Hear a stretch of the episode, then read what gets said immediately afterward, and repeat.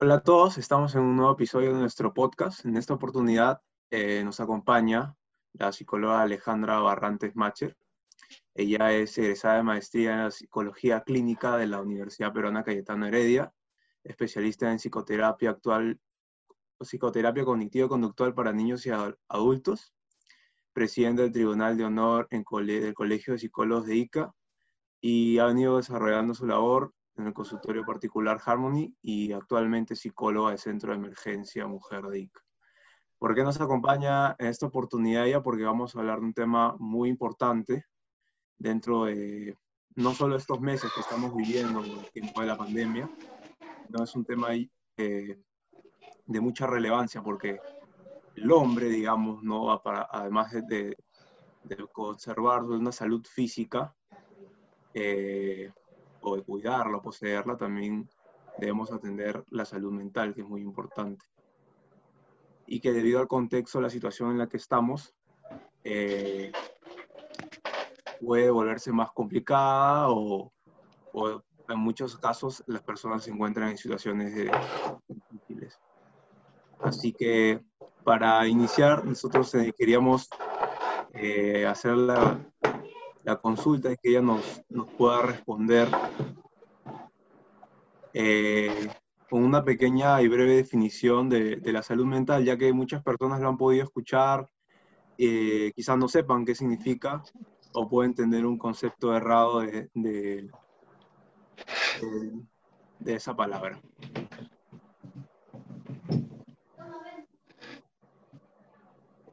Perfecto. ¿Sí?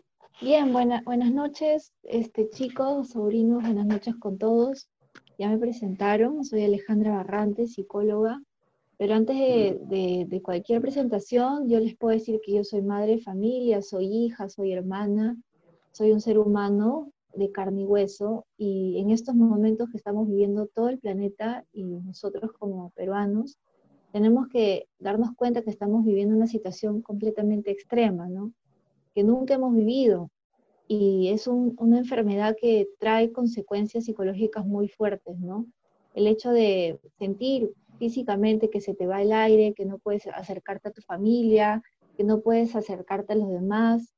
Nosotros los seres humanos somos seres de contacto, seres sociales, tenemos que conectarnos, tenemos que socializar.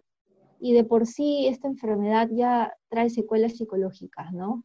Entonces, por eso es que ahorita hay muchas personas, como en ese momento ustedes me han preguntado, que están sufriendo ansiedad, porque definitivamente en este contexto la ansiedad se eleva, ¿no? También están sufriendo de depresión y el hecho de estar en casa es una sensación de soledad y de difícil para todos, para niños, para adultos. Y, y eso sumado a que, pues, el no trabajar implica que no vas a traer un pan para tu casa, ¿no? Entonces, son situaciones en las cuales nosotros tenemos que innovar, ser resilientes, unirnos y trabajar en eso, ¿no? Entonces, bueno, encantada de poder servirles. Gracias a Dios la tecnología de alguna manera nos une y nos universaliza, ¿no? En solución de, de muchas cosas que ahorita se están dando. Sí, bueno, y más a fondo queríamos saber en qué puede llegar a afectar esta cuarentena a la salud mental en las personas. Porque si bien una persona no sabe en qué momento necesita una ayuda psicológica. Uh -huh. Uh -huh. Queríamos saber Bien. en qué momento puede afectar esto. Eh, cuando tú eh, estás en una situación de cuarentena, ten, tienes que primero definir tus síntomas. Si estás con una sensación de angustia, de ansiedad, que no te deja dormir, que tienes ganas de comer de manera excesiva, que tienes pensamientos recurrentes negativos de que algo te va a pasar, de que, de que puedes este, enfermarte, de que puedes enfermar a los demás, o sientes una, una tristeza continua que no te deja ganas de hacer absolutamente nada, te, te tumbas en la cama, no tienes motivación, entonces ya esa es una sintomatología depresiva o con características de ansiedad. Nosotros tenemos emociones que tenemos que saber que son necesarias. El miedo es necesario para sobrevivir, y la tristeza para poder desahogarte y sentir que estás con, conectada con gente que le importas, ¿no? Entonces, cuando esto ya se distorsiona, se vuelve patológico, es cuando la frecuencia y la intensidad es excesiva. Eso es para que uno se mira a sí mismo y se da cuenta que tiene un problema y que tiene que buscar ayuda.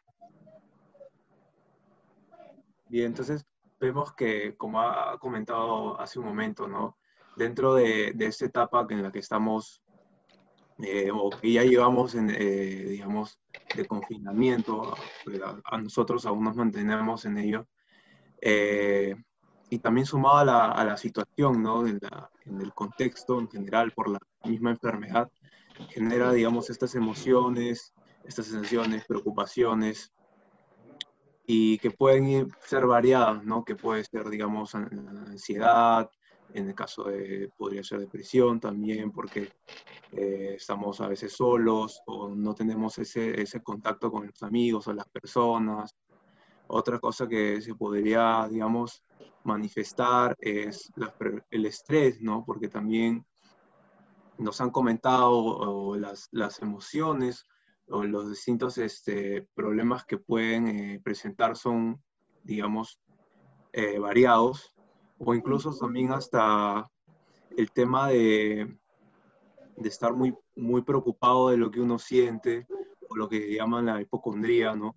De, de quizá poder tener ciertas sensaciones que pueden venir, eh, digamos, por el mismo estrés de llevar el tiempo en, que llevamos en casa, y pueden ser falta de aire, dolores de cabeza, ¿no? Y que, y que, a que las personas en cierto momento lo pueden relacionar con la enfermedad, ¿no? ¿Qué les podríamos decir a ellos? Claro. Mira, eh, en primer lugar, si, si detectas que tú tienes, por ejemplo, una ansiedad que no te deja dormir, primero vamos a hablar de la ansiedad, ¿ok? Y de ahí de la depresión, que es lo que ahorita está pasando. Entonces, si tú tienes una sensación de que no puedes dormir, que el corazón te palpita de manera exacerbada frecuentemente, tienes muchas ganas de comer, este, te duele la cabeza, comienzas a tener dolores en el cuerpo de la nada, ¿no? Y constantemente estás con pensamientos reiterados de que algo malo te va a pasar o de que algo malo tienes, e inmediatamente tú filtras la información de las noticias solamente lo malo, lo malo, ¿no? Entonces eso ya es una alerta de que estás con una ansiedad que se está descontrolando. Entonces, ante eso, ¿qué se tiene que hacer? En primer lugar, eh, tener rutinas. El hecho de que nosotros tengamos rutinas en la casa, porque estamos en casa, ayuda muchísimo a que comencemos a, a la mente tenerla ocupada, ¿no? ¿Qué significa rutinas? Por ejemplo, levantarme temprano, hacer ejercicios, mantenerme ocupada, no solamente limpiando, cocinando, estudiando, teniendo horarios en los que yo ocupe mi tiempo, ¿no? También ayuda, aparte de las rutinas, el tener unas, unos momentos de meditación y de respiración profunda, en las cuales tú te concentres simplemente en el momento presente. No vacíes por completo tu mente de todos los pensamientos que puedas tener, se llama mindfulness, ¿no? Solamente concentrarte en el tiempo presente, tal como viene. Estoy en el cuarto sintiendo la respiración, sintiendo que es el día 25, es un proceso que se llama mindfulness o meditación, conectándote con el momento presente, sin nada en la cabeza más que lo que tú estás viviendo en este momento. Eso, hacerlo dos veces al día o tres, ayuda muchísimo. También ayuda el poder tener contacto social. En este momento, de repente, la tecnología nos ayuda de alguna manera como puentes de, conexión con las personas. No es igual, pero es una estrategia, es una herramienta. Entonces, conectarte con la familia, con los amigos, conversar, compartir las experiencias que estamos sintiendo. Por ejemplo, ya, yo quedo con mis amigas en conectarme a tal hora o con mi familia y, que hagan su catarsis de cómo me estoy sintiendo. También, otra cosa que es buena es propiciar momentos de relajación para ti mismo. Si a ti te gusta bailar, haz tu rutina que tú puedas disfrutar el baile. Si te gusta leer, ten tu espacio, por ejemplo, tal día, todos los días a las 4 de la tarde es mi momento de leer, mi media hora en que quiero leer. Si te gusta hacer postres, hacer lo que a ti te gusta. Todos los días concentrarnos en tener rutinas y tener momentos de disfrute para nosotros, ¿no? Eso, eso ahorita se está utilizando a nivel psicológico y está ayudando bastante. Si lo, si lo utilizan y lo aplican, les ayuda un montón. Sí, bueno, y ahora que estamos hablando también de las redes sociales, podemos ver de que puede ser un puente y también puede ser una trampa, ya que en las redes sociales podemos encontrar a todo tipo de gente, la gente existe, ahora está existiendo mucha, mucha la fake news, que son las noticias falsas que suben las personas, medicamentos, existen las personas que están, que suben todos los días, no se obsesionan, suben qué, qué casos han, qué casos se han sumado, qué nuevos casos hay en Ica, qué nuevos, cuántos muertos hay acá en el Perú, y hay algunas personas que les afecta esto. ¿Qué recomendación le daría para que puedan sobrellevar esta, esta trampa, yo, por decirlo así? Sí, yo les diría que así como nosotros comemos cosas nutritivas para nuestro cuerpo, no podemos alimentarnos de basura, de cosas que nos van a hacer daño.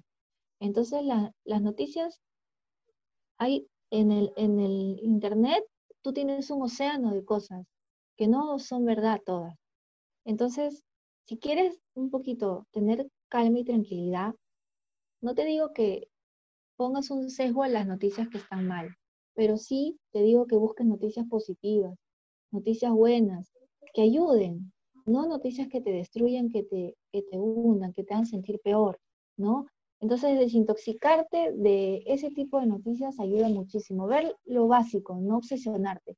Y si ya tú te das cuenta que te estás obsesionando, buscar ayuda. Ayuda, poner un freno. Eso, estas emociones. Tenemos que cultivar la resiliencia, ¿no? la capacidad de enfrentar la adversidad y sacarle provecho. Esa es la resiliencia, ¿no? Todos tenemos que, como uno hace deporte, la salud mental depende también de nosotros, ¿no? Que podamos inculcarla y trabajarla. Bien. Entonces, eh, si bien estamos tocando, digamos, un tema desde vista general, porque ese es un tema muy amplio, eh, como decía al inicio, ¿no? Eh, no solo, por, digamos, por la situación en la que estamos y lo que trae, digamos, el confinamiento, la cuarentena, porque quizás estas son manifestaciones que se han dado durante el tiempo que llevamos eh, dentro de nuestras casas, pero también hay muchas personas que ya vienen, digamos, con, eh, con esos problemas eh, previo al tiempo de cuarentena, ¿no? Y digamos que se agravan un poco. Eh, durante, estos, durante estos meses, por el mismo hecho de estar, eh, digamos, eh, encerrados, por así decirlo, y alejados de nuestros amigos, alejados de los momentos que teníamos, del día a día, porque, digamos, es un cambio de un momento a otro y uno no, no se lo espera y mucha, muchos desafectados. Entonces, nosotros hemos recibido algunas preguntas o hemos hecho unas consultas a, a algunos este, digamos, de forma general, eh, para poder atender, digamos, de, de, a pocos, no dar una pequeña respuesta. Y eso es lo que queremos es también dejar un poco en claro, ¿no? Porque, como decía, el, tema es amplio y hasta podríamos hacer un video específico para, para cada problema, ¿no? Digamos, estrés, ansiedad, depresión, digamos, ¿no? Y cómo poder manejarlos eh, cada uno, porque son eh, muy distintos cada uno tiene, digamos, respuestas este, diferentes. Entonces queremos darles un pequeño alcance, ¿no? Para una pequeña respuesta o comentario. Y claro que es importante, y usted lo va, nos lo va a decir también, ¿no? Que eh, no solo quede en eso, sino que ellos también puedan buscar esa ayuda, por, porque si sienten que lo necesitan, digamos, o que no pueden ya ellos poder llevar eso, siempre la vida profesional les va, va a ser muy buena. Así que iniciamos con las preguntas que, que teníamos. Claro. La primera pregunta es, los problemas en casa me estresan y me afectan mucho. Normalmente para contrarrestar ese malestar solía caminar o ir a la calle. Dada la situación de cuarentena, ahora se nos hace imposible. ¿Cómo podría manejar el estrés? Ya. Mira, respecto a esa pregunta, lo que pasa es que te digo, cuando yo atiendo en consulta, me importa mucho lo que a la persona le, le llena, le hace bien. Me dice él que caminar, ok, aparte de caminar, ¿qué otras cosas le puede gustar? Por ejemplo, si tú tienes un problema familiar, lo ideal es tener un espacio para ti mismo, en tu cuarto, en el espacio en el que estés, y hacer lo que a ti te gusta. De repente no puedes caminar, puedes escuchar música, si te gusta leer, agarras y lees, ¿no? Eh, hacer manualidades, hacer algo que te llene. Entonces, de pronto ya yo estaba acostumbrada a caminar, pero ¿qué otra cosa de, dentro de mí yo puedo descubrir que me gusta y que me hace sentir bien? ¿No? En mi soledad, ¿no? Quiero, eso es lo que tienes que encontrar. O sea, la persona que ha preguntado eso, yo le diría, ok, antes era caminar, pero ahora nosotros tenemos que tener una capacidad de resiliencia y de adaptación a este entorno difícil que estamos viviendo todo el universo, todas las personas. Entonces, buscar qué otra cosa a mí me puede hacer sentir mejor. Si no le he descubierto, comenzar a hacerlo, ¿no? Ya, pruebo con esto, pruebo con esto y qué me hace sentir bien. Y luego, otra cosa es que las relaciones familiares pueden, pueden arreglarse si buscas ayuda, ¿no? Todas las personas pueden tener conflictos, pero esto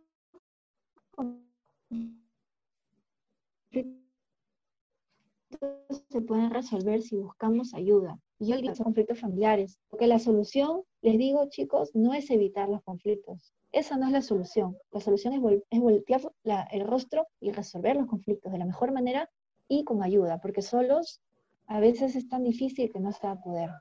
Con una visión neutral, sí, pero evitarlos no lo va a solucionar y lo vas a traer a tu vida siempre. Hagas tu propia familia, te vayas a otro país a vivir, te vayas a otro trabajo, vas a tener conflictos familiares siempre si no los has resuelto. Bien. La siguiente consulta que podemos tener es, eh, ¿cómo puedo manejar el miedo que genera la posibilidad de enfermarse si tengo que salir a trabajar por necesidad? Y eso no es solo algo de ahora, ¿no? Sino que podríamos hablarlo también de, de post-cuarentena, o ya lo que lo conocen como nueva normalidad, la, llamada nueva normalidad, porque muchas de las personas que aún, se encuentran dentro de sus casas, eh, de ser el caso terminando el mes, van a tener probablemente que regresar a sus trabajos. Y una de, de, esas eh, dudas ¿no? o consultas es que muchas de ellas tienen ese miedo de poder contraer la enfermedad. ¿no? ¿Cómo podrían manejarlo? Claro, como les dije al inicio, el miedo es necesario para sobrevivir, pero cuando ya se torna una ansiedad que ya no se puede controlar, ahí es cuando tenemos que actuar. Entonces, yo les diría que no tengas miedo a este pensamiento de que me va a pasar algo, porque es normal y no podemos evitarlo. O sea, todos nosotros vamos a tener miedo de contagiarnos, pero lo que no tenemos que tener es la ansiedad. ¿Qué es la ansiedad y qué es el miedo? La ansiedad es cuando yo ya no puedo, digamos, no puedo respirar de una manera normal. Respiro de manera recurrente, siento que el corazón me palpita demasiado, ¿no? Este, tengo ganas de salir, siento que me voy a desmayar, eso ya es una ansiedad. Entonces, si yo tengo miedo, mantengo mi distancia, me protejo con la mascarilla, con el alcohol en las manos, ¿no? Y con todas las medidas de seguridad que nos han venido inculcando siempre. De esa manera yo trabajo el miedo normal, ¿de acuerdo? Pero ya cuando se vuelve ansiedad, yo te diría que busques ayuda, porque yo no te puedo dar acá trucos de magia para que ya no tengas ansiedad eh, por, por una grabación que ustedes puedan hacer. No, eso tiene que buscar una ayuda. De todas maneras, psicológica, que tiene que ser por lo menos una sesión semanal para que tú puedas buscar ayuda a tu ansiedad. Ya no te deja trabajar, ya no quieres ni salir porque tienes, sientes que la, la la sensación de, miedo y de angustia es, es tan ilimitada que tú te vas a desmayar, te vas a morir, te vas a enfermar, no comes bien. Eso ya no es normal. Entonces ahí tienes que buscar ayuda. Pero para el miedo, simplemente protegerse, cuidarse, no intoxicarse con noticias negativas de manera recurrente, guardar tu metro de distancia, lavarse las manos y comer de manera que tú sepas que eso que estás comiendo, que estás ingiriendo, no te va a hacer daño. ¿no? De esa manera puedes mejorar tu miedo, pero la ansiedad sí se tiene que buscar ayuda. Claro, si bien, si bien usted lo ha dicho, de que cada persona tiene una, diferente historia clínica, pues, Es por eso que nosotros, pero la gente, nosotros tenemos varios, las preguntas han sido en varios, varios, varios han sido comunes estas preguntas. Hay otra pregunta que dice, hay días en que me siento sin ganas de hacer nada y estar en casa no me ayuda a despejar mi mente. Y abundan, y abundan mensajes y abundan pensamientos de muerte en mi mente. ¿Qué podría hacer en estos momentos? Ya, este, cuando eso, o sea, me, tú me dices eso, significa que puedes estar con, ya con, empezando una depresión. La depresión involucra que tú quieres morir, que te sientes sola o solo, eh, que ya no tiene sentido tu vida. Y cuando pasa eso, nosotros tenemos que buscar las cosas, por ejemplo, ayuda la gratitud, ¿no? ¿Qué cosas que he tenido en mi vida? Yo a esas cosas que he vivido me siento orgulloso, siento sido un logro, este, recuerdos bonitos que quisiera volver a vivir y que los puedo volver a vivir, los retos que he conseguido. Es decir, recordar las cosas buenas ayuda, número uno. Número dos, sentirme agradecido por lo que yo tengo hasta el momento. Por ejemplo, yo agradezco que tengo un día más de vida, agradezco que tengo vivo a mis padres, agradezco que tengo mis hijos sanos, agradezco que tengo un trabajo. Entonces, enfocarte en lo bueno, en, el momento que, comienza a surgir una depresión, ayuda muchísimo. Funciona muchísimo enfocarte en lo bueno, ¿no? Comenzar a agradecer. Agradezco que tengo un, techo donde dormir, agradezco que tengo un plato de comida en mi casa, agradezco que hoy día salió, aunque sean las cosas, tengo que agradecerles todos los días. Y las cosas anteriores, uy, ya, y las cosas anteriores que vivo también, recordarlas con alegría y agradecerlas.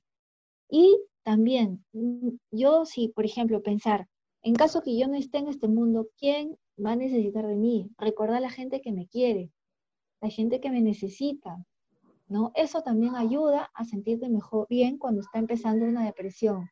Pero si eso es insostenible, te diría que busques ayuda, porque necesitas ayuda. La depresión, chicos, les digo por favor, grábenselo, no es un juego. La depresión es algo bastante grave, es algo bastante, bastante grave y que tiene que ser tiene que buscarse ayuda porque puede acabar con la vida de cualquier persona. Sí, nos había comentado, digamos, eh, qué podemos hacer, ¿no? En caso tengamos esas sensaciones eh, de, no, de, no, querer hacer las cosas en la casa o, digamos, en el día a día, o de los pensamientos quizá eh, negativos o de, muerte, ¿no? Pero muchas veces uno no sabe, eh, digamos, cómo podríamos diferenciar de cuándo puede ser un día en el que, no sé, pues no tengo ganas de hacer algo o simplemente estoy triste por alguna razón, a cuando ya eh, puedo estar, digamos, en una etapa de, depresión, ¿no? ¿Cómo poder diferenciarlo? ¿Qué, otros, qué otras este, manifestaciones se dan, digamos? Claro, gracias por tu pregunta. Este, por ejemplo, una depresión es cuando ya durante dos semanas seguidas yo eh, no he perdido la motivación para hacer las cosas, eh, estoy llorando constantemente, no tengo ganas de hacer nada, ha afectado mi relación, por ejemplo, con mis amistades, ha afectado la relación al, punto de que me he querido alejar del tema social, comienzo a alejarme. Eh, lloro frecuentemente, los pensamientos negativos que tengo son constantes e intensos. Em, y estos pensamientos muchas veces no solamente son negativos, sino que también me hacen sentir que ya mi vida, mi vida no tiene, no tiene sentido ni razón de ser. Entonces, cuando eso está pasando de manera constante, intensa y frecuente, ya es una depresión y, lo, requiere ayuda. Y el tiempo es dos semanas. O sea, durante dos semanas yo estoy viviendo de esta manera intensa que les digo, ya es un cuadro depresivo, ¿no? Que puede estar iniciando y la depresión eh, es como una bola de, nieve. Empieza de más a menos, perdón, de menos a más. Empieza algo pequeño y ahí se vuelve grande, grande, grande, hasta que ya es insostenible. Entonces, ¿qué pasa cuando estoy en un cuadro depresivo? Todo empieza con los pensamientos, ¿no? Yo comienzo a pensar cosas que no son reales, que es desde desde mi óptica. ¿Cuáles pueden ser? Por ejemplo, nadie me quiere, por ejemplo, no sirvo para nada, ¿no? Por ejemplo, todo lo que hago me sale mal, eh, XX cosas que no son reales, es lo que yo, desde mi pensamiento, desde mi percepción, estoy creyendo, estoy pensando. Y una vez que yo lo pienso, comienzo a sentirlo. Y es ahí cuando se, se estaciona la depresión, ¿no? Ahí. Todo empieza por lo que comienzo a pensar, lo que me comienzo a decir, lo que comienzo a creer, y después de creer ya lo siento. Y después que lo siento, comienzan las acciones conductuales que están evidenciando todo lo que yo vivo por dentro. ¿Cuáles son las acciones conductuales? Me alejo de la gente, me pongo negativa, me pongo irritable, ya no quiero hacer nada, dejo de trabajar, dejo de estudiar, no sé, cosas así. Primero es el pensamiento, después es la sensación, la emoción y luego es la conducta. Sí, bueno, y ahora todos estamos sufriendo de pérdidas y quizás no nos estamos ni siquiera despidiendo. Y es, y es así la pregunta que, que viene ahora. He perdido a un familiar muy cercano. No pude verlo antes de que falleciera ni despedirme. ¿Cómo puedo hacer para sobrellevar este dolor? Mira, ese es este, una, un tema bastante triste. Yo lo que les puedo decir es que el duelo, eh, queridos este, chicos, oyentes, el duelo es parte de nuestra vida. Así como para aprender a caminar yo me golpeo, así como las mujeres para dar a luz sufren mucho, el dolor es parte de, pero una sensación de pérdida de manera inesperada y que encima no se pueda uno despedir es bastante triste. ¿Cómo lo puedes sobrellevar? Es una, una pregunta importante. Mira, yo sé que ahora, en este momento, no podemos ir a los velorios, no podemos ir a los entierros, no podemos despedir, ¿de acuerdo? Pero sí ayuda muchísimo recordar a la persona que yo he perdido de, una manera eh, no triste, sino recordando las cosas buenas que me dejó en mi corazón, no callando mi dolor, porque no es bueno tampoco que yo quiera, digamos, ese hueco que tengo, cerrarlo con paja, porque en cualquier momento yo piso y me voy a caer. Yo tengo que vivir mi duelo, si yo tengo que llorar, lloro. Si tengo que recordar con cariño pero con tristeza, es normal. ¿De acuerdo, chicos? No, no puedo callar mi dolor. Lo tengo que vivir, tengo que vivir mi duelo por un proceso que tiene que ser de un mes como mínimo, que, yo voy a tener tristeza y tengo que dejar que esa tristeza fluya, a acercarme a la gente que me quiere y que también ha querido el ser querido y abrazarnos y recordarlo juntos es importante eso para que tú proceses tu, pérdida, ¿no? Ir al cementerio, visitarlo, recordarlo, hasta que ya pase un tiempo, tiene que ser por lo menos un mes, es así, y al segundo mes, al tercer mes ya no tiene que ser tan frecuente. Pero no, yo no te diría que calles ese dolor, que lo, que lo trates de evitar, porque va a ser peor. En algún momento la psiquis te va a traicionar y te va a salir a flote y va a ser peor. Tienes que vivir tu duelo. Y si ya es insostenible, buscar ayuda, ¿no? Eso sí. la, conclusión, digamos, lo recomendable es que acepten, ¿no? Que lo, que ha sucedido y como decía, que, es parte, que es parte de y que eh, va a pasar inevitablemente en algún momento, ¿no? A todos. Y es mejor que lo, que lo sientan en ese momento a, a reprimirlo, ¿no? Porque eso también quizá más adelante pueda traer otros problemas.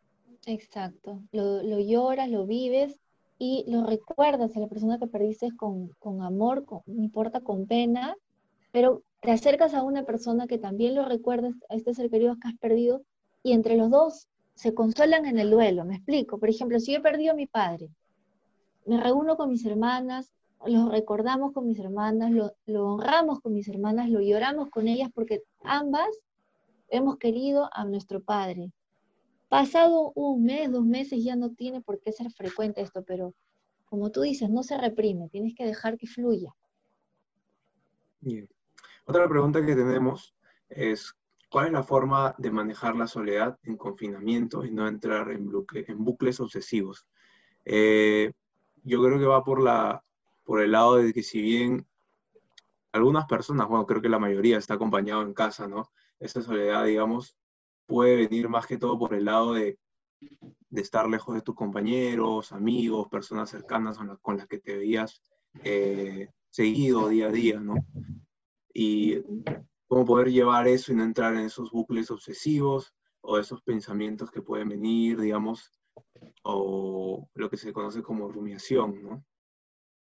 Claro, eso que, que está mencionando en la pregunta tiene que ver con la ansiedad.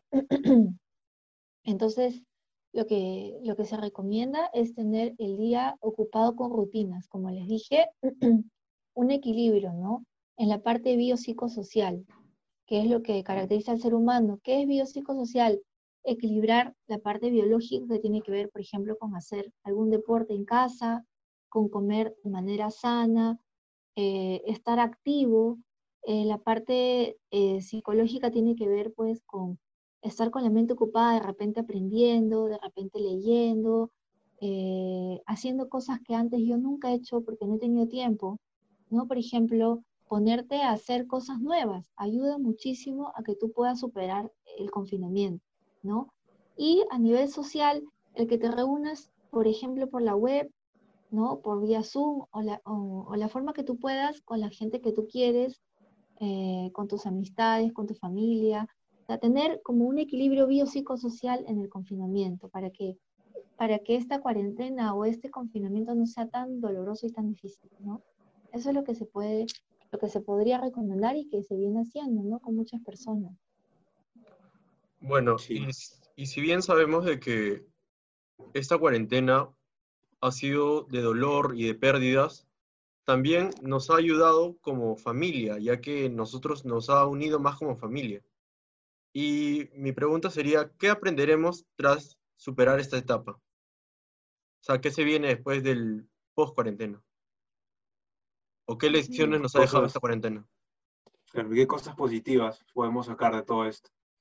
Claro, eso que ustedes dicen, por ejemplo, es un enfoque eh, de la psicología positiva, ¿ok? Y se utiliza mucho para poder ser resiliente, ¿no?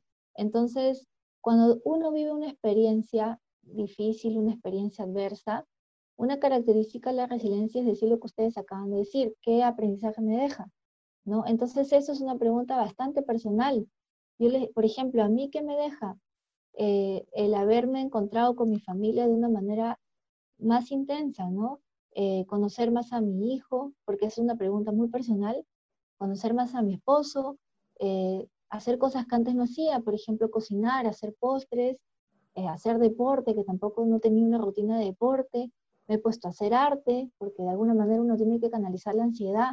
A mí me gusta el arte y las plantas y me he puesto a cultivar cosas en mi jardín, hacer arte y de esa manera uno va canalizando un poquito las preocupaciones que son normales, porque obviamente salir del trabajo, que era una rutina que tenía de años, a estar en casa, lo que ayuda a ser resiliente es hacer cosas nuevas y que me ayuden a mejorar. Y que cuando termine esta pandemia, yo tenga un aprendizaje, ¿no? En mi caso, les acabo de mencionar también eh, las cosas que había dejado atrás, por ejemplo, la tesis. Elaboró el marco teórico para que pueda terminarla ya este año y poder sustentar. ¿no? Entonces, todas las cosas pendientes que, que, las dejaba por el tema de tiempo, ahora las he hecho en la, en la cuarentena. Y también a ponerme un poco en el lugar de la otra persona. Por ejemplo, acá teníamos una persona que me ayudaba en las cosas de la casa y uno piensa que es fácil, pero no es fácil eh, tener, cocinar, limpiar, lavar y encargarte también de los hijos. Mí me deja el aprendizaje de ver qué cosas son importantes en el colegio como los educadores. No es fácil el trabajo de los docentes y estar enseñándole a mi hijo en casa tampoco ha sido fácil. Entonces, todos esos aprendizajes es un enfoque positivo que es una excelente pregunta que tenemos que hacernos todos nosotros, ¿no? Y la respuesta es bastante personal, ¿no? Claro. Digamos que esta pregunta se debe hacer cada uno y ver qué es lo, que, lo más rescatable de todo esto, ¿no? Y, qué cosas, digamos, ha podido sacar a comparación de, del momento previo en el que entramos durante toda esta, esta etapa. Y ese eh, enfoque es muy bueno que lo, que lo utilicen ustedes para todo, para, para tu trabajo, para tus estudios, para tus amigos, para tus relaciones, que sé yo, con tu pareja, porque siempre un problema te deja un aprendizaje. Y si eso, nos enfocamos en eso, vamos a poder ser resilientes y nos vamos a enfrentar a cualquier problema. Imagínense ustedes, son jóvenes, están viviendo una pandemia mundial. Y cuando termine esto, van a tener un aprendizaje muy enriquecedor, ¿no? Que les va a ayudar para sus generaciones futuras. Ahora, eh, hay esta idea también de muchas personas, digamos, porque ya al haber perdido, eh, digamos, tanto tiempo que llevan en casa, eh, digamos, algunos todavía no empiezan clases, si bien algunos ya, hay casos de los que ya pueden empezar, pero digamos, hay gente que, por ejemplo, a la universidad que nosotros este, pertenecemos, que es la San Luis Gonzaga, aún no empiezan clases, ¿no? Digamos que hay mucha gente, o en general, no solo en el tema de, del estudio, eh, nosotros quizá tenían otras metas para el año eh, y distintos objetivos que se habían planteado, ¿no? Eh, ¿qué, se les podría decir a ellos ya que una de las preguntas o sensaciones que, que pueden tener, digamos, es el de, de qué va a ser más adelante, ¿no? O que he perdido el tiempo, o que está, está pasando el tiempo y, y este, este, estos meses se han ido, no han servido mucho, o esa es la, básicamente la, la, pregunta, ¿no? Claro, ahí, este, por ejemplo, ayuda bastante un plan, un plan personal, ¿no? Es como hacer un plan de vida personal, un plan de vida en el cual tú te pongas, te propongas metas de acá tres años, de acá cuatro años, de acá cinco años. Y todo lo que, lo que hemos vivido no tiene que ser una pérdida de tiempo, porque como ustedes bien dicen, es un aprendizaje. Ahora, lo que queda, porque lo más probable es que Nica continuemos en cuarentena por unos meses más y las universidades y los colegios no empiecen, entonces ustedes hagan un plan, de, un plan personal de, vida. ¿Qué va a ser el plan de vida? Bueno, yo, como les dije antes, biopsicosocial. Acuérdense de esos tres elementos que son el equilibrio de todo ser humano. Entonces, a nivel biopsicosocial, ¿cuál va a ser mi proyecto de vida de acá a unos años? ¿no? A nivel biológico, yo quiero tener una vida más saludable, qué sé yo, eh, de repente eh, controlar un poco mi alimentación, de repente hacer deporte, de repente baile, no sé, lo que, lo que me ayude en la parte biológica, ¿no? En la parte del aprendizaje, la parte psicológica, cognitiva, ¿cómo voy a proyectarme en el estudio? Ahorita están en la, en la Universidad San Luis Gonzaga, ok, todavía no han empezado, pero pueden ir siendo, estudiando por su cuenta, si estás en alguna carrera que te guste, comenzar a ser autodidacta, ¿no? Investigar, tenemos el universo de Google para poder investigar lo que querramos y ser autodidacta, ¿no? Hasta que empiece la universidad.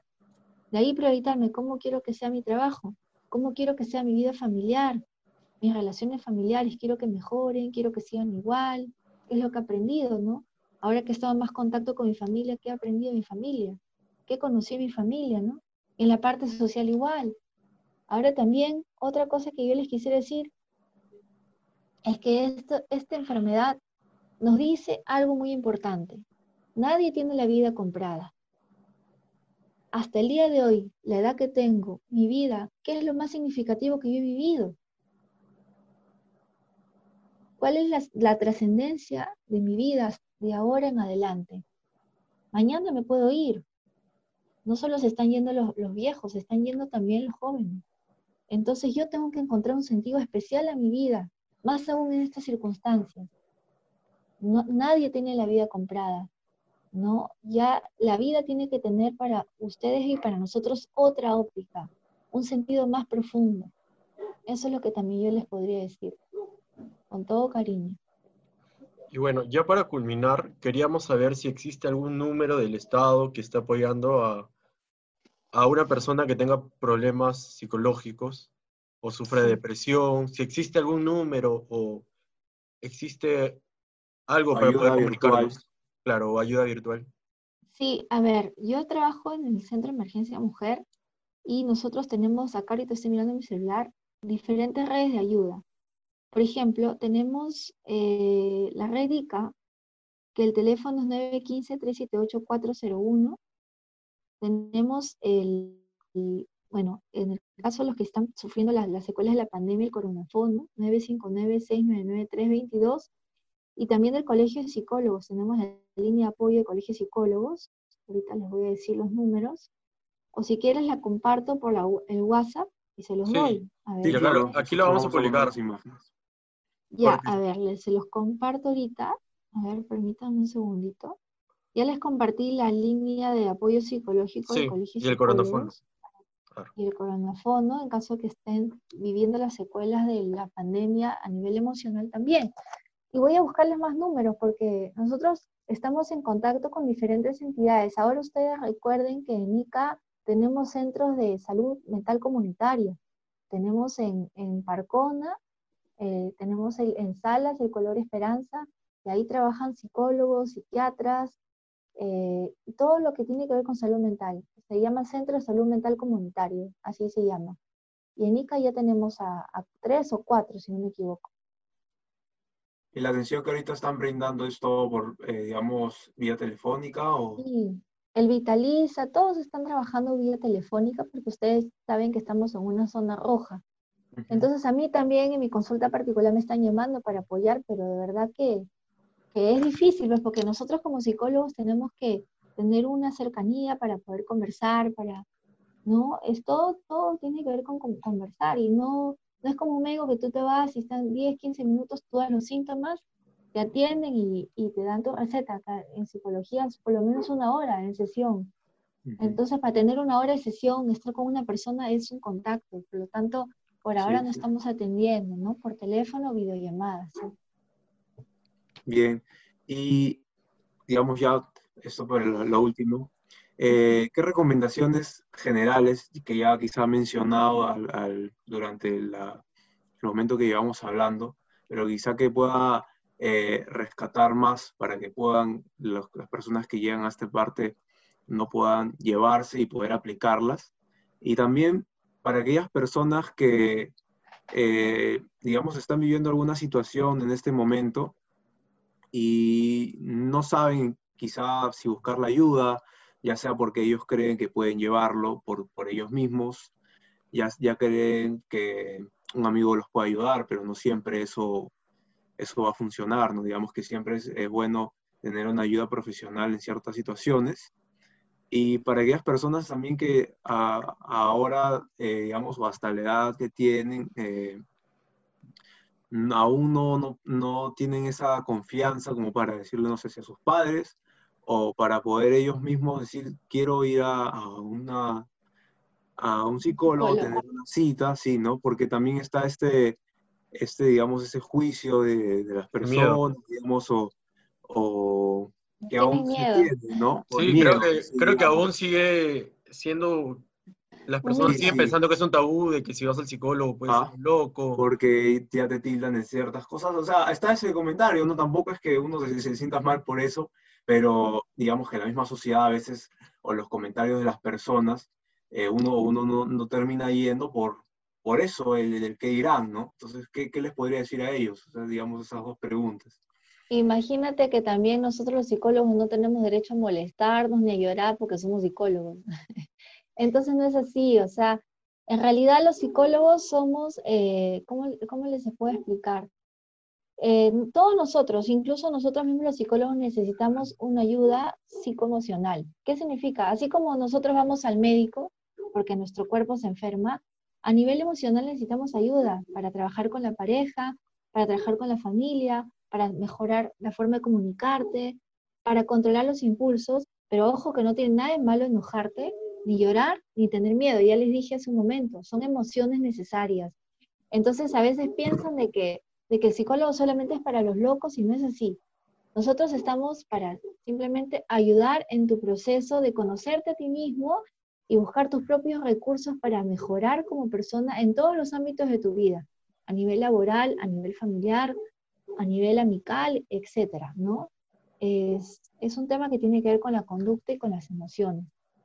Entonces, eso, ¿no? Que somos amigos, que somos consejeros y también confidentes, ¿no? O sea, no vamos a estar publicando todo lo que nos dicen, es antiético, tenemos un código ética con el que nosotros trabajamos y bueno, y respecto a lo otro que me preguntaste, eh, hay una cosa que, espero que se, se quede y, pueda servir, ¿no? Que el aprendizaje en tu vida es que enfocarte en lo bueno, tener un filtro positivo, no solamente pensar en todas las cosas malas que vivimos, que son válidas, sino enfocarte en lo bueno y ser agradecido con lo que tenemos. Acuérdense que la felicidad no es un sentimiento. La felicidad es una decisión que tú tomas cada día con lo que tú tienes y con lo que tú quieres sentir de lo que ves en tu día a día. Esa es la felicidad, es una decisión, no es un sentimiento, no es algo que tú puedes comprar o que puedes tener de manera externa. O sea, ya, yo voy a ser feliz el día que consiga terminar mi carrera. Yo voy a ser feliz el día que tenga una persona que tenga estas características para que a mí me haga feliz. Yo voy a ser feliz el día que gane tal sueldo. Yo voy a ser feliz el día que sea famoso. La felicidad no es algo que tú obtienes este, porque te lo propones, simplemente es algo que tú decides sentir con lo que tú vives día a día y saboreas día a día en las pequeñas cosas. Son instantes que tú decides sentir como felicidad, ¿no? Sí, yo me quedo con lo que decía anteriormente, ¿no? Sobre eh, la ayuda que puede dar eh, la ayuda profesional que brindan los psicólogos, porque es eso, ¿no? Eh, no solo trata, digamos, ciertos problemas que uno puede estar llevando, sino que también te ayuda a, desarrollarte como persona, digamos, la autoconducta y mejorar ciertos aspectos de, de, ti mismo, ¿no? Personalmente, yo llevo a terapias hasta, bueno, hasta que inició todo esto, y ya no he podido, eh, no he podido continuarlas por, por lo mismo que no hay, no hay nada de las citas. Y yo, bueno, se, lo, se les recomiendo a, mis compañeros, amigos, he hablado, eh, y yo les digo, si tienes alguna, alguna situación que estés viendo, anda, te va a servir bastante, te va a ayudar mucho. Y es eso, nuevamente lo digo, ¿no? O sea, no solo para cuando te sientas mal, sino que si de pronto quieres desarrollar eh, ciertas habilidades o emocionales, eh, la ayuda profesional de un psicólogo va a ser eh, eh, de, de, gran ayuda, vale la redundancia, ¿no? y va, te va a servir bastante. Ahora sí, sí, perdón, si los psicólogos tienen que tener orejas bien grandes para poder escuchar, si no, no son buenos psicólogos, porque si solamente hablan no sirve. Claro, y también podríamos citar al poema Masa de César Vallejo de que si juntos, de que si entre todos nos ayudamos podemos lograr algo y podemos superar esta pandemia. Bueno, esto sería todo. Gracias por escucharnos. Gracias. Un gusto. Alejandro. Igualmente. Igualmente, cuando quieran, para, estamos para servirlos. Un abrazo. Gracias por formar parte de este proyecto. Gracias. Bendiciones. Chao.